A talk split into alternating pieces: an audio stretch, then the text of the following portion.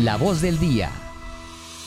12 y 7 de este viernes, primer día de marzo, y acá en el informativo ya contamos con nuestra invitada especial para las personas que nos están viendo a través de nuestras plataformas digitales y conectados por 1540M Radio Cóndor. Tenemos a Amparo Sánchez, gerente de Infi Caldas. Gerente, bienvenida. Gracias por querer venir a conversar con nosotros. Buenas tardes, un saludo muy especial para ustedes y también para las personas que en este momento nos escuchan y nos ven. La primera pregunta es más como de un contexto porque queremos saber, ya pues digamos que vamos para marzo, pero sigue siendo este comienzo de año. ¿Usted cómo recibe esta gerencia? ¿Qué podemos esperar?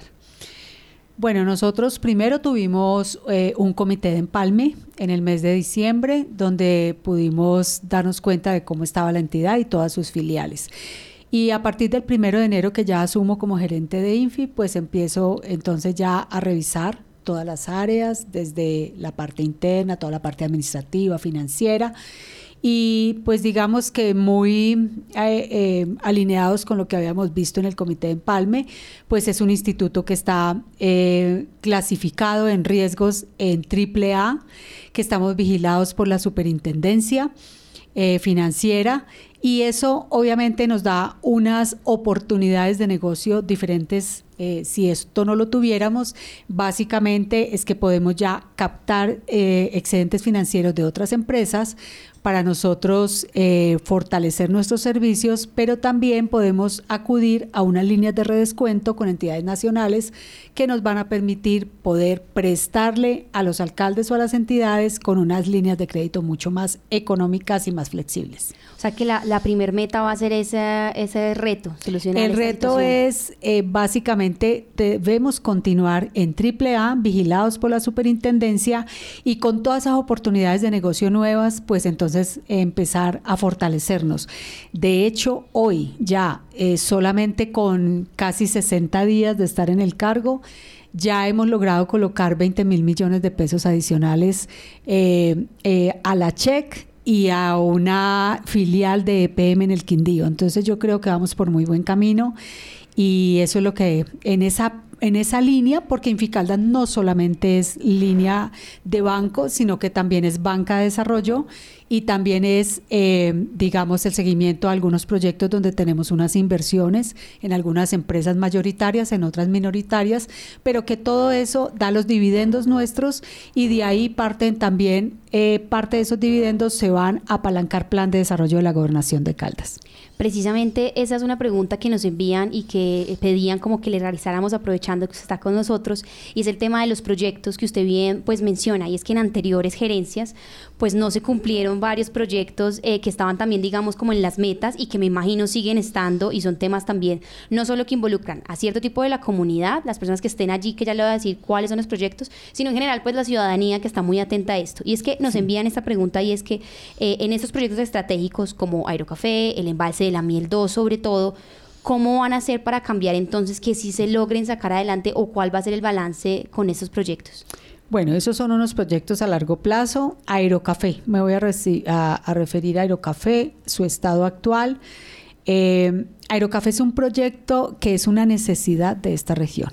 Esto no es un capricho, esto no es, es un proyecto que está estructurado con los estudios técnicos en fase 3, hoy completamente cerrados. Ayer precisamente tuvimos, pude estar con el gobernador en el Comité Fiduciario de Aerocafé y darme cuenta de primera mano cómo va el proyecto. Entonces, tenemos unos estudios, unos estudios técnicos ya cerrados y necesitamos, obviamente, un nuevo cierre financiero, pues porque las obras están paralizadas desde el año 2021. Aerocafé es un proyecto que que inició construcción y que desafortunadamente eh, con el contratista que tenía el movimiento de tierras, eh, ese contratista se retiró del proyecto y eso hace que Aerocafé tenga una parálisis en la ejecución de las obras. Y lo que estamos luchando todos es para que se continúen esas obras porque es un proyecto que ya inició ejecución.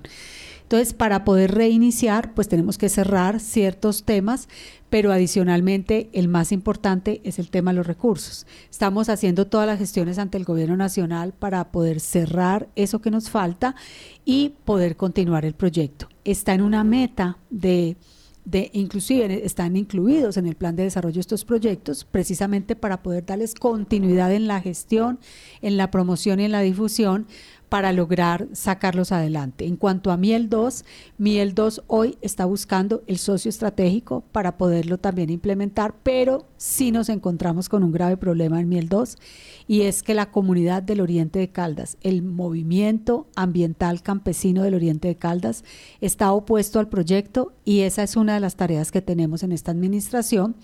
De hecho, ya hicimos una primera reunión con ellos en Pensilvania hace aproximadamente unos 15 días y vamos para Samaná el 22 de marzo a escucharlos para mirar qué concertaciones podemos lograr y pues finalmente que es nuestra, digamos, nuestra meta, lo, que nos soñamos, es que sea un proyecto que sea un gana-gana para todos, un gana-gana para las comunidades, un gana-gana para el país, porque eh, vamos a aportar entonces unos megavatios al país eh, que los está necesitando, pero que también sea un gana-gana para Inficaldas y obviamente para la promotora energética del centro. Entonces estamos trabajando partiendo de lo que en lo que ya estaban esos proyectos, tratando de solucionar los problemas que tienen para poder finalmente eh, llegar a cumplirlos. En cuanto a Miel 2, eh, hay un socio habilitado, hay una persona interesada que es Power China en este momento y con ellos ya hemos hecho varias reuniones para que y, se pudieron habilitar en el cuarto de datos para que ellos revisen todos los estudios y diseños del proyecto y finalmente nos digan si van con el proyecto o no pero paralelamente también vamos consiguiendo otros aliados. Gerente, hasta ahora también lo escucha nuestro editor de noticias, Fernando Alonso Ramírez, que también le tiene una pregunta. Eh, sí, Amparo, bienvenida. Esto suena eh, eh, muy bien, pues, pero esto que yo lo escucho a usted, se lo he escuchado a cada gerente que ha llegado a Inficaldas, todos hablan de las maravillas que se van a hacer desde Inficaldas y la realidad es que Inficaldas no tiene el flujo de caja suficiente para poder hacer los grandes desarrollos de la región. Eh, y pues no sé si ya se canceló la multa por el millón de dólares que se tuvo que pagar precisamente porque Miel 2 no estaba a tiempo y si el hecho de que todavía no arranque eso nos podemos ver abocados a una nueva sanción, sería como bueno eh, saber un poco en qué va esa historia. Bueno, realmente es que nosotros, eh, usted me dice, Inficaldas no tiene los recursos para hacerlos. Claro, nosotros no tenemos los recursos para hacerlo. Aerocafé es un proyecto que hay que financiarlo con plata del gobierno nacional. Y así sea, con una alianza público-privada, eh, debemos entender que estos proyectos generalmente van con aportes del gobierno eh, que van a cubrir unas vigencias futuras en el tiempo. O sea, bien sea que se hagan por obra pública, por alianza público-privada, vamos a necesitar eh, la concurrencia del gobierno nacional para llevarlo adelante. Entonces, no es un proyecto solo de Inficaldas. Aquí aportamos muchos. Aquí aporta la gobernación. En el proyecto Aerocafé hay aportes del gobierno nacional eh, a través del Ministerio de Hacienda y a través del Aerocivil. Tiene aportes del gobierno departamental, del de la gobernación de Caldas, tiene aportes del municipio de Manizales y tiene aportes de Infimanizales, o sea, es una bolsa conjunta y también es una gestión conjunta que llevamos a cabo todos para sacarlo adelante. En cuanto a Miel 2, eh, en este momento el proyecto está en la consecución de ese socio estratégico, así lo encuentro yo hoy. Eh, y eso es lo que tenemos que seguir luchando para que el proyecto salga adelante y solucionar los problemas que tenga, desde lo técnico, desde lo ambiental, desde la consecución de ese socio estratégico. Entonces, eh, eh, son proyectos a largo plazo, eso es lo que yo me encuentro, ese es el reto mío como gerente de Inficaldas, continuar eh, en todas estas, estas gestiones para tratar de materializar esos proyectos, al menos su cierre financiero y su estructuración para poderlo sacar adelante. Gerente, asimismo la escucha también nuestra eh, editora de opinión Marta Gómez, quien también va a aprovechar para preguntarle. Gerente, buenas tardes. Eh, yo quiero preguntarle que mm, por Indicaldas, como promotora de desarrollo, creo ya hace varios años una empresa que es Promueve Más pero que ha sido fuertemente criticada, igual que la creación de ideas más en Manizales, que ya está ahí en proceso de liquidación. Pero entonces, ¿qué va a pasar con Promueve Más en el departamento de Caldas? ¿Lo van a continuar, lo piensa continuar esta administración del gobernador Henry Gutiérrez? ¿O definitivamente ahí habrá cambios, toda vez que lo que está pidiendo la gente es más eh, atención a las vías, más proyectos viales, que es a lo que se ha dedicado eh, más exactamente Promueve Más? Bueno, con Promueve Más tenemos un reto grande. Es una empresa pues que obviamente se creó en la administración pasada, que tiene más o menos unos tres años. Eh, y con esa empresa eh, hoy está dedicada y se ha dedicado a la administración de la maquinaria amarilla, proyecto que de hecho eh, me correspondió a mí estructurar cuando fui secretaria de infraestructura en el 2008 y que es un proyecto, un programa que ha tenido continuidad y que ha permitido hacerle mantenimiento a estas vías de una manera más adecuada. Promueve más, se crea precisamente para cumplir algo que nos, eh, mm, nos autorizó la Asamblea cuando, fue cre cuando se autorizó el programa de combos de maquinaria, eh, era que la gobernación a través del leasing eh, obtenía esa maquinaria, la, la alquilaba con opción de compra, pero el proceso de administración y operación de la maquinaria había que sacarla de la gobernación de Caldas para que no se volviera otra vez el obras públicas que tuvimos en el pasado. Entonces, eh, eso lo arrancamos en el año 2008 con Gensa. Gensa en ese momento era capaz eh, y tenía eh, la autorización del Gobierno Nacional para hacer obras de infraestructura. Entonces nos apoyamos en Gensa y así empezó el programa. Luego nos fuimos a Belén de Umbría porque era la única empresa, pues digamos, del eje cafetero que podía tener en su objeto social ese manejo de combos. Luego la gobernación de Caldas, creo yo, en un objetivo eh, misional bien importante, crea una empresa dentro del departamento de Caldas para que el empleo, los impuestos y todo lo que genera la creación de un tipo de empresas de estas, pues se quede en el departamento. Y, y eso es lo que hace con Promueve Más. Promueve Más hoy está dedicado a administrar los combos de maquinaria de la gobernación de Caldas, pero Promueve Más tiene un objeto social mucho más amplio y ese objeto social le va a permitir conseguir otros, otras líneas de negocio eh, dentro del eje cafetero, entre el departamento de Caldas y a nivel nacional que lo vuelvan autosostenible. Hoy Promueve Más está dando una pequeña utilidad, es decir, es autosostenible y da una pequeña utilidad que nosotros queremos reinvertir en la empresa para que siga creciendo. Y tenemos muchas ideas con, Promueve Más y nos vamos a dar el tiempo para revisar cómo es su evolución, es decir, un ascenso positivo hacia la sostenibilidad de la empresa, con transparencia, eh, haciendo un trabajo muy bien hecho. Yo tengo mucha experiencia en el tema de manejo de combos de maquinaria y quiero entonces seguirle aportando esa experiencia, ese conocimiento para que promueve cada día, cada día, haga mejor su trabajo y nosotros tengamos mejores rendimientos con mucha transparencia. Les quiero contar, le conté al ministro de Transporte sobre, este sobre esta empresa y sobre lo que se ha hecho con los combos de maquinaria en el departamento de Caldas y me ha ofrecido un espacio en el ministerio con sus mesas, eh, con unas mesas técnicas para plantear el programa de combos, el esquema que tenemos con Promueve Más y mirar cómo podemos ayudar a la ejecución de programas del gobierno nacional eh, con toda la experiencia que tiene Caldas en este sentido. Gerente Sofía, sí, adelante. Me permite una, una última pregunta para la gerente. Eh, no, yo quiero preguntarle sobre su participación ahí en el gobierno nacional, ahora que usted lo menciona, este ofrecimiento que le están haciendo para contar sobre los combos de maquinaria como experiencia para replicar. Pero eh, usted militó en el Partido Conservador, ¿cómo ha sido desde esa militancia que usted tuvo entrar a gestionar en un gobierno eh, completamente contrario a estas líneas políticas? Eh, ¿Cómo le ha ido? ¿Qué, qué, qué, qué es lo que se busca ahí con eh, esa cercanía del eh, gobierno del de Henry Gutiérrez con el de Gustavo Petro. Eh, bueno, yo creo, mire, yo he trabajado en gobiernos de todo, de todo, de todas las clases políticas. He trabajado con gobiernos liberales, he trabajado con gobiernos conservadores.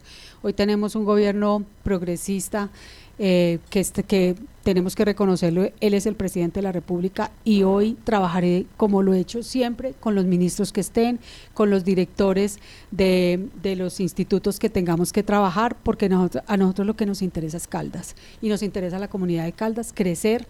Hoy estamos en este escenario, el doctor Henry tiene una buena relación con el gobierno, tiene puertas abiertas y eso lo tenemos que aprovechar por el bien de las comunidades.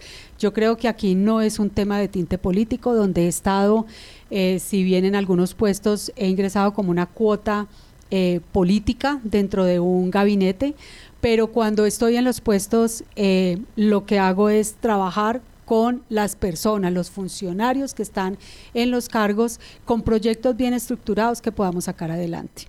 Gente, muchísimas gracias por acompañarnos. El tiempo en radio siempre es muy muy corto y rápido, pero no sé si quiera decir como unas últimas palabras a quienes la están escuchando en este momento y viendo a través de las plataformas. Eh, muchas gracias. Eh, mire, yo quisiera contarles que Inficaldas adicionalmente a esto tiene una banca de desarrollo. Nosotros queremos posicionarnos como la verdadera banca de desarrollo del departamento de Caldas para ayudarle a los alcaldes y para contribuir a que el plan de desarrollo se cumpla.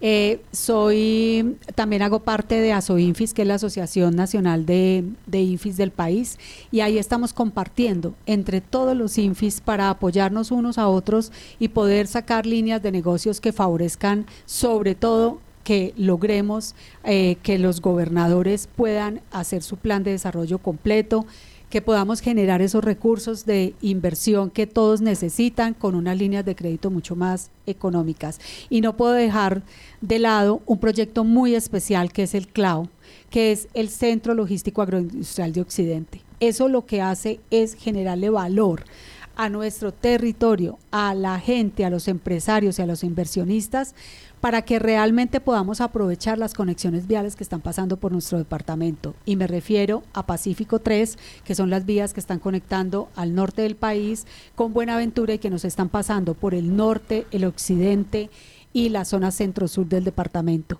Ese proyecto es muy importante, va a generar valor en todo este territorio y yo creo que hacia allá tenemos que enfocar todos los esfuerzos. Eso lo estamos logrando con la CAF, con recursos que aporta la CAF para estructurar y para poder implementar el CLAO. Ya tenemos muy claro en estos cuatro años qué se debe hacer, porque esto es un proyecto a largo plazo, pero está muy bien determinado en cada cuatrenio qué son las actividades y gestiones que debemos implementar para poderlo llevar eh, a cabo en todas sus dimensiones y esto tiene, eh, digamos que, un componente bien especial donde ya también se ha socializado con los alcaldes que tienen que ver con esta zona de influencia directa y con las zonas de influencia inclusive indirectas eh, del CLAO para que podamos hacer de verdad un desarrollo ahí muy planificado, muy ordenado territorialmente, pero que tenga un beneficio para todos.